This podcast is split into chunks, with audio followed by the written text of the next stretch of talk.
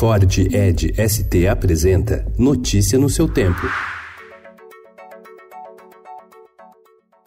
Olá, sejam todos muito bem-vindos. Hoje é quinta-feira, dia 3 de outubro de 2019. Eu sou o Cadu Cortez e ao meu lado Alessandra Romano. E estes são os principais destaques do jornal Estado de São Paulo.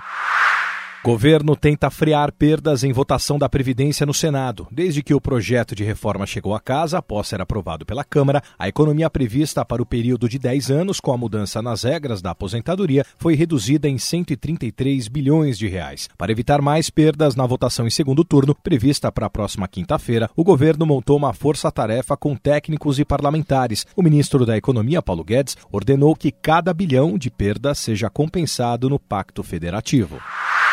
O Supremo ainda vai delimitar o alcance da decisão tomada ontem que dá a réus delatados o direito de falar por último nas ações em que há réus delatores, o que abre brecha para a anulação de sentenças da Lava Jato. O presidente do STF, ministro Dias Toffoli, sugeriu que a revisão só ocorra se a solicitação de falar por último tenha sido negada em primeira instância. Estudo da Fiocruz indica que o avanço das queimadas fez dobrar a internação de crianças com problemas respiratórios na rede pública. Foram 5 mil casos nos 96 municípios da Amazônia Legal, com custo excedente de 1,5 milhão de reais caso Odebrecht amplia impacto da crise peruana. Crise que levou à dissolução do parlamento e à renúncia da vice-presidente envolve nos bastidores uma tentativa de congressistas de nomear para a Suprema Corte um juiz que, segundo analistas, poderia atrasar a investigação sobre políticos corruptos. Auditores e servidores da Receita foram presos sob suspeita de integrarem organização que exigiria dinheiro de investigados na Lava Jato para livrar-os de multa.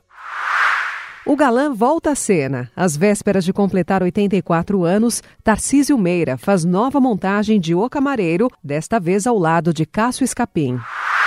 Banoff, uma delícia. Torta inglesa está cada vez mais popular e já tem releituras.